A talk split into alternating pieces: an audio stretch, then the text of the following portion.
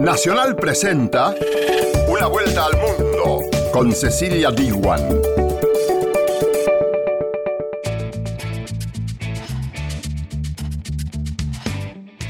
Esto es Una vuelta al mundo. Bienvenida y bienvenido. Junto a nuestras radios internacionales asociadas vamos a analizar las noticias más destacadas de esta semana. El programa de hoy va a estar centrado en la Amazonía y por eso vamos a hablar con la congresista peruana Marisa Glave, quien explicará los orígenes del fuego que devastó gran parte del pulmón del planeta. A pocos días de cumplirse tres años de la firma de la paz entre el gobierno de Colombia y las FARC, excombatientes de la guerrilla anunciaron su retorno a las armas y Radio Francia analiza el porqué. La suspensión del Parlamento británico despertó gran indignación política y ciudadana y Radio Nacional de España trae todos los detalles. En Italia, un inédito acuerdo entre el Partido Demócrata y el Movimiento Cinco Estrellas evitó la convocatoria a elecciones anticipadas. ¿Qué implicará este nuevo ejecutivo? Te lo contamos acá, en Una Vuelta al Mundo. Y estos fueron los títulos, ahora sí arrancamos con el desarrollo del programa de esta semana. Una Vuelta al Mundo. Nacional, junto a sus radios asociadas. I want you Brexit. I want you Brexit. I want you Brexit. La reina Isabel II autorizó suspender el Parlamento británico hasta el 14 de octubre. La medida había sido solicitada por el flamante primer ministro Boris Johnson y la decisión es vista por la oposición como un intento por impedirles que traten de bloquear la salida del Reino Unido de la Unión Europea sin acuerdo. Una vuelta al mundo. Nacional, junto a Radio Nacional de España. Paul Morillas, director del CIDOB, ¿cómo hay que tomarse este movimiento, más allá de las intenciones finales de Boris Johnson, pero este movimiento cómo hay que tomárselo en un país tan en principio tradicional, tan tradicional con sus instituciones? Lo que ha hecho Johnson es, poner en jaque, digamos, los sistemas básicos de, del sistema político británico, es decir, se sustenta claramente en una, en una lógica parlamentaria a la cual ningunea con su movimiento y sobre todo intenta que no uh, tome una dirección contraria a lo que es su agenda de gobierno, que recordemos no es una agenda de gobierno compartida por ese Parlamento y tampoco por los británicos que votaron en referéndum. No se les preguntó si querían un Brexit sin acuerdo en ese, en ese momento. Y también a la reina. Y por lo tanto que es la otra institución fuerte, neutral en principio en política británica, pero que tiene capacidad, digamos, de dirimir en estas, en estas circunstancias y a la cual ha hecho tomar una decisión que no es uh, poco habitual, sí que lo es en el sentido de que le ha obligado a tomar posición entre lo que es una petición del Ejecutivo y una sensación general en el legislativo que el Ejecutivo se estaba sobrepasando en sus, en sus funciones. Paul, ¿es este un gesto de Boris Johnson? ¿No lo deberíamos tomar como un ordago a la grande sin cartas, lo que ha sido tradicionalmente un farol de cara a la Unión Europea para obligar a renegociar ese acuerdo? ¿O también es la forma a la vez de acallar toda posible rebelión interna? El objetivo de Johnson puede ser doble. Por un lado, efectivamente, tratar en ese juego, digamos, de quién se baja antes del coche, antes de que el precipicio, de que sea la Unión Europea quien lo haga, a medida que se vaya se vaya acercando la fecha del 31 de octubre. Ese es su, ese es su principal uh, voluntad. Sería de acuerdo con la renegociación del tratado de, del acuerdo de salida, que es muy difícil en el tiempo que queda, pero en cualquier caso sería su principal opción. La segunda sería que de toda esa crisis, esta crisis uh, derive en unas elecciones anticipadas en las cuales él pueda culpar por supuesto, a la Unión Europea, como ya lo ha hecho hasta ahora, pero también al, al, Parlamento actual y, y, al sistema político actual y a las mayorías actuales para decir eh, si queréis un Brexit, uh, di, digamos que tenéis que darme una mayor una mayoría mucho más amplia de la que tengo y jugar la carta de unas elecciones anticipadas. Y eso sería el segundo objetivo. Es, es arriesgado porque May ya lo hizo en su momento para ganar una mayoría más holgada y le salió muy mal el, eh, la apuesta, pero en cualquier caso lo que sabe Johnson es que con este Parlamento su, mayor, su, su, capacidad de gobierno es muy limitada porque tiene una mayoría tan solo de un diputado y sumando a los unionistas gobierno islandés. Y precisamente porque es consciente también que en el seno de los conservadores hay bastantes que no quieren ese Brexit sin acuerdo. ¿Qué movimiento se podría esperar ahora de ellos? Claro, aquí está la, la, la dificultad y es y es eh, hasta qué punto estos eh, parlamentarios conservadores que no quieren un Brexit sin acuerdo son capaces de articular junto con el Partido Laborista y otros partidos una alternativa al gobierno actual. Y aquí es donde nos encontramos en la situación anterior a, con la moción de censura que a la que se tuvo que enfrentar May, que, que ganó precisamente porque los conservadores, si algo era más poderoso en su pensamiento que eh, evitar el Brexit sin acuerdo, era no darle el gobierno a Jeremy Corbyn y por lo tanto con eso juega también Johnson a la hora de plantear esta esta esta iniciativa que es el miedo a, a, una, a un gobierno liderado por Corbyn. Las mayorías parlamentarias actuales, recuerdo, son las mismas, por lo tanto estamos en una situación similar a la que estábamos con, con May. ¿Habría riesgo que, por ejemplo, los socios eh, que ahora mismo apoyan a Boris Johnson en el Parlamento, los unionistas del el DUP, eh, cambiaran de postura viendo que al final eh, no habría que instalar una frontera física al salir sin acuerdo? Claro, esto sería una renuncia política demasiado grande para, para el DUP y, y, es un, es, digamos, es el único uh, el único punto por el que no pasarían uh, si cambiara la posición de los conservadores, es decir, si los conservadores o Johnson se vinieran a renegociar ese, digamos, a aceptar ese backstop tal y como está en el, en el withdrawal agreement, ¿no? En el acuerdo de salida. Pero eso sería un, un tiro en el pie para el DUP, sin duda, pero también, y no solo, y eso es lo importante, para también los más euroscépticos dentro del Partido Conservador. Ahora el, el, uh, el grupo europeísta, digamos, que se llama dentro de, este, de los conservadores, eh, que no es europeísta para nada, pero que, que lo lleva en su, en su nombre, uh, también se opone a otros aspectos del acuerdo de salida. Es decir, lo que están diciendo es no es solo el backstop lo que nos molesta, sino que es el acuerdo de salida en su conjunto. Lo que parece indicar que lo que quieren los euroscépticos más fuertes del Partido Conservador es salir sin acuerdo, pase lo que pase. Y aquí es donde, uh, digamos, Johnson está jugando en este, con estos uh, equilibrios. Paul Morillas, director del CIDOP, muchas gracias. Una vuelta al mundo por la radio de todos. Seguro que los diarios no lo preguntarán, los árboles serán acaso solidarios, los árboles serán acaso solidarios.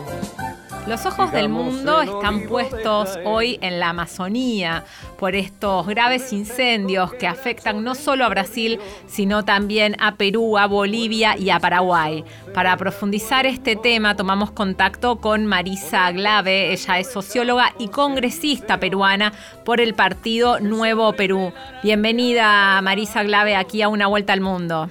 Muchas gracias por la llamada. ¿Cómo está afectando el incendio de la Amazonía a su país? Mire, yo creo que hay que diferenciar eh, dos fenómenos. Uno primero eh, es lo que se ha llamado los incendios estacionales. Estamos en este momento, un momento de sequía, es decir, un momento de, de tiempo en el que la Amazonía no tiene tanta agua, no llueve tanto y por tanto hay mucha más sequía y eh, los incendios tienen una tendencia a producirse, digamos. no es extraño que la Amazonía peruana, la Amazonía boliviana, la Amazonía eh, brasileña tenga incendios en eh, temporadas como esta. Pero en este momento no estamos ante un incendio estacional relativamente habitual, eh, que suelen ser además incendios pequeños, sino estamos ante un incendio que se ha escapado, varios focos de incendio que se han escapado de las manos totalmente y que están eh, generando la destrucción de miles de hectáreas, eh, que no son solamente la destrucción de la biodiversidad presente ahí y de los bosques, muchos de ellos además bosques vírgenes eh, en nuestra Amazonía, sino que podríamos estar quemando nuestro futuro, podríamos estar quemando uno de los pocos lugares, uno de los pocos espacios que nos permiten tener algo de esperanza frente al cambio climático, ¿no? Entonces, esta situación, el fenómeno que estamos viviendo ahora, en particular entre Brasil y Bolivia, que es la zona donde está con mucha más fuerza el, los incendios, eh, es algo que tiene que llamarnos a una acción inmediata y tiene que llamarnos a un rechazo a la actitud de personas como el señor Jair Bolsonaro,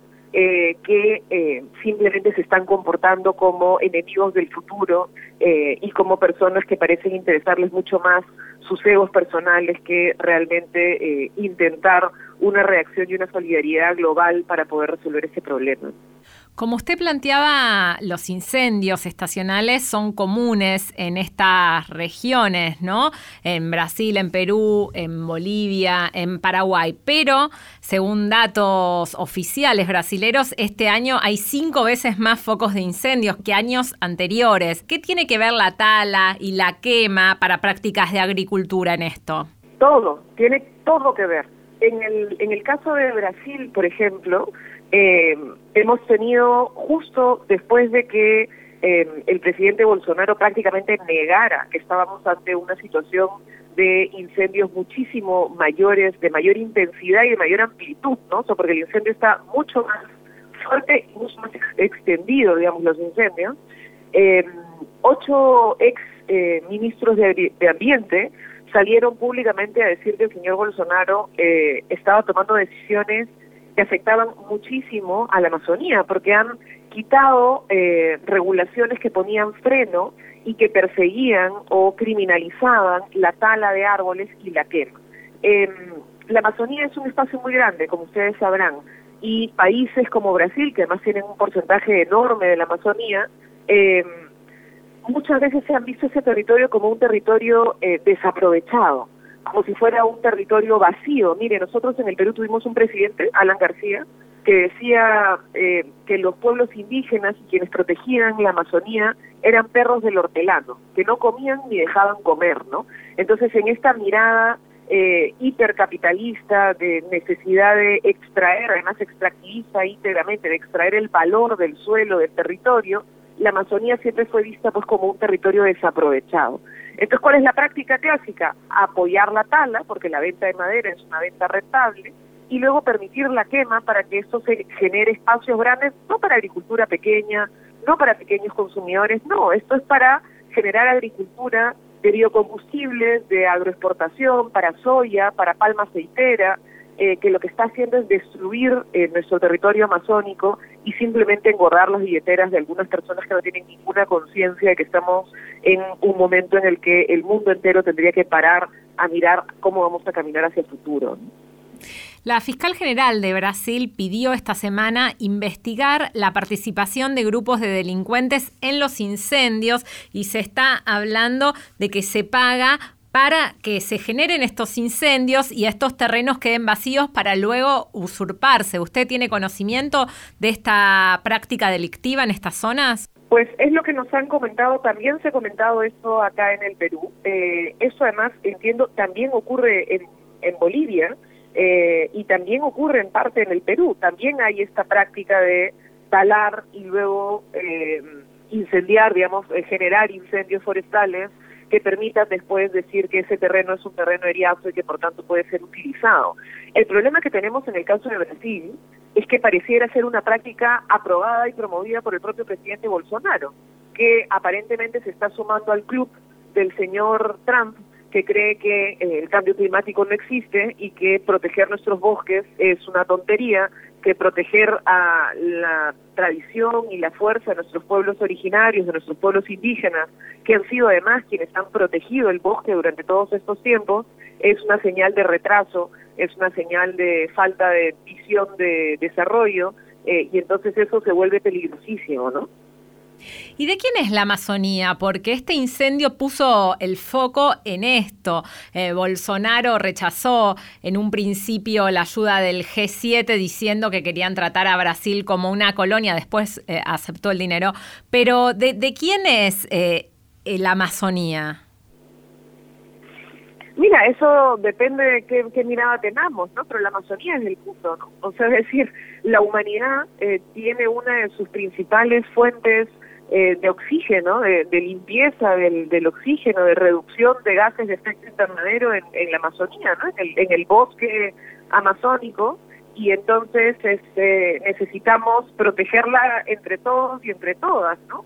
Es como si nos dijeran, por ejemplo, que los grandes glaciales eh, son solamente de un territorio eh, nacional entendido como jurisdicciones donde tenemos fronteras entre países Pero si fuéramos a asignar el territorio amazónico a alguien, tendría que ser a las naciones de los pueblos indígenas eh, y no necesariamente a las naciones criollas nacidas después de la conquista española en, el, en nuestros continentes, ¿no?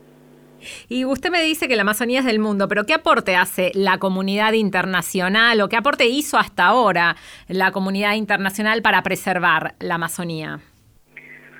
No lo hace, esa es la realidad, no lo hace. Pero también me parece una irresponsabilidad de quienes dicen, si es que la comunidad internacional no aporta, entonces yo voy a explotar el petróleo, o yo voy a explotar la madera, o voy a permitir que se incendie, porque esa es mi manera de sacar renta de este territorio.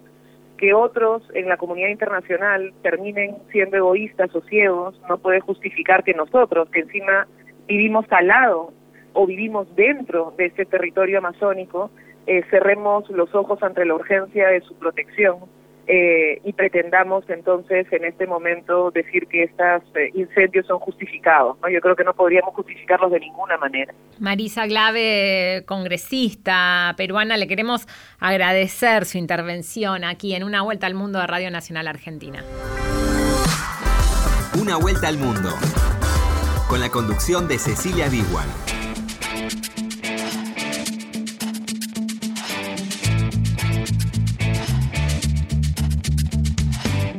Continuamos aquí en Una Vuelta al Mundo y hacemos este programa con Diego Rosato en la operación técnica y con Cristian Brennan en la producción general de este programa. Seguís en Una Vuelta al Mundo por Nacional. Como la luna que alumbra por la noche los caminos, como las hojas al viento, como el sol espanta el frío, como la tierra la lluvia, como el mar espera el río, así espero tu regreso a la tierra del olvido.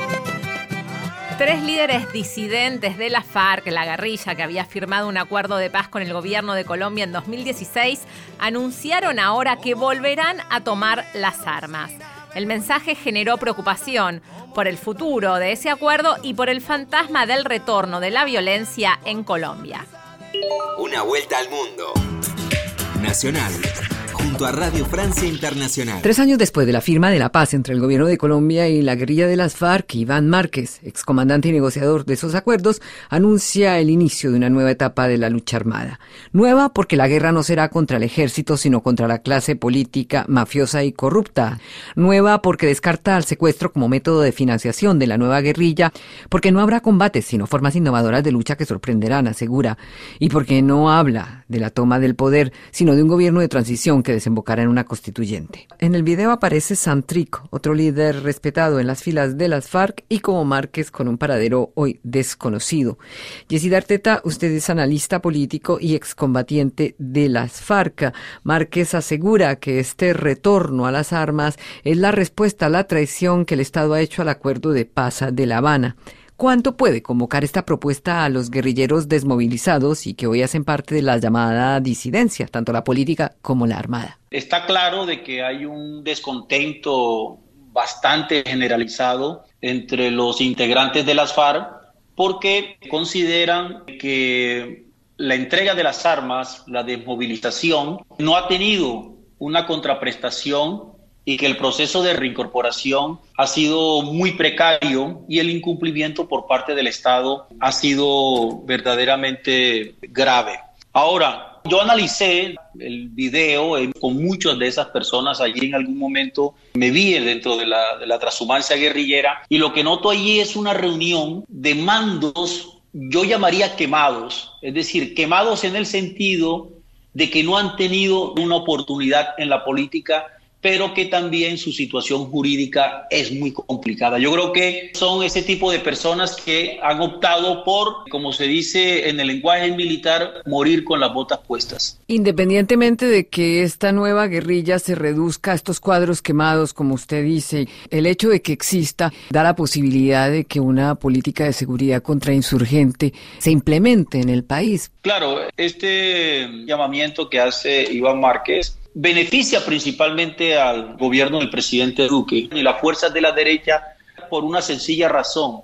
El gobierno puede decir que el proceso de paz firmado por Santos fue una farsa, que ahí está el responsable de la delegación de paz en La Habana nuevamente retomando las armas. Dirán que Santric que es un fugitivo de la justicia colombiana, también complementa este cuadro y que por tanto ya no solamente tenemos al Ejército de Liberación Nacional, sino que tenemos a unas FARC redivivas, redivivas con muy poca capacidad de accionar militar eh, montar todo un aparato militar como lo tuvo las FARC en el pasado costó tres, cuatro, cinco décadas. De la noche a la mañana reestructurar y retomar territorios, muchos de ellos que se encuentran en manos de grupos de narcotraficantes o disidencias que yo llamaría más bien como grupos criminales que están utilizando el remoquete de la FARC, pienso que no van a tener muchas posibilidades de, avance, pero que a nivel propagandístico será utilizado mediáticamente por el gobierno. Y de otro lado, esta presentación de Iván Márquez creo que perjudica principalmente a los sectores de la oposición, a los sectores de la izquierda frente a un proceso electoral el 27 de octubre donde hay cientos de candidatos inscritos por fuerzas alternativas de Colombia Humana, del Polo Democrática, la propia FARC, y que ahora tendrán una y otra vez que decir ante los medios de comunicación que ellos se desmarcan de lo que está planteando Iván Márquez. Muchísimas gracias, Yesid Arteta, recuerdo, analista político y exmiembro de la guerrilla de las FARC. Una vuelta al mundo. Nacional a sus radios asociadas.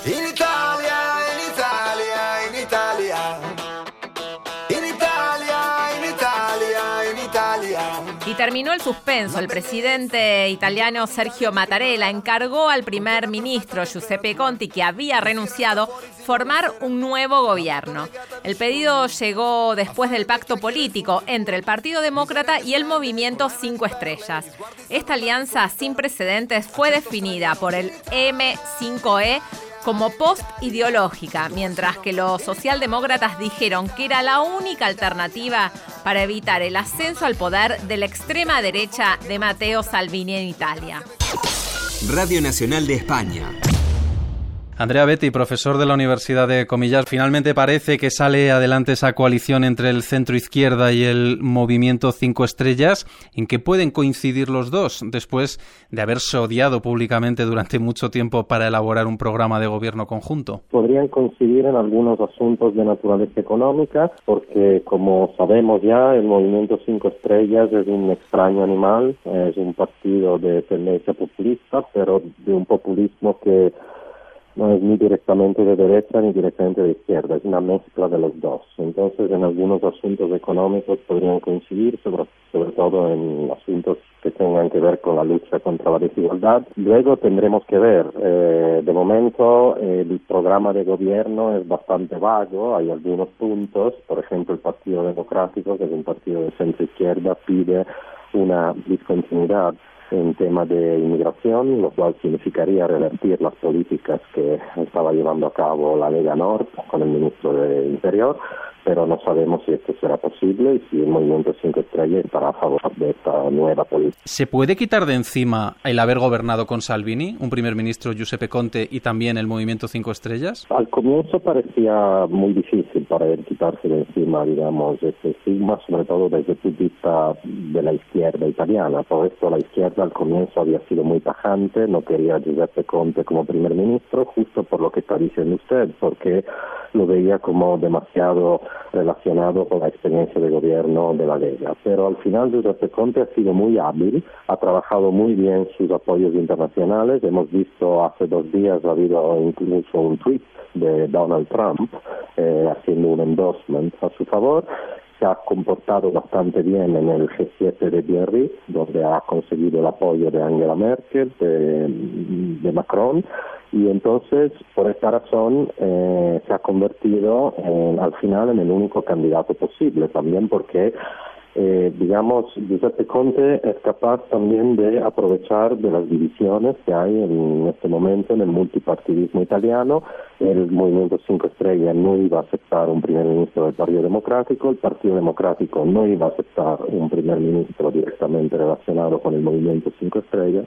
Entonces en el medio está Giuseppe Conte que parece haber triunfado en ¿Podría Salvini en todo caso aprovechar su pase a la oposición para aglutinar en él todavía más eh, a un electorado dividido hoy en tres formaciones de derecha? Yo creo que sí. Eh, de hecho, muchos también en el centro izquierda no hay varios que no están a favor de esta opción porque por la razón que está diciendo usted, porque el líder de la Lega no podría aprovechar aún más esta situación. Dicho lo cual, hay que ver cuánto tiempo durará este gobierno. Si dura hasta el final de la legislatura, todo puede ser, incluso la Lega Nord podría bajar su apoyo electoral, pero si en cambio se tratará de un gobierno débil, eh, caracterizado por continuas peleas, eh, Matteo, eh, Matteo, Salvini evidentemente eh, tendrá mucha ventaja y muy, muy probablemente aumentará su apoyo electoral, también porque en este momento en Italia, en este momento histórico, hay, hay bastante apoyo hacia sus políticas. Muchos italianos comparten su visión, sobre todo en temas de fronteras,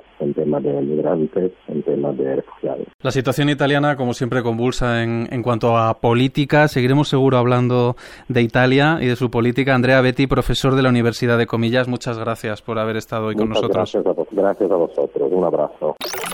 Una vuelta al mundo en una semana.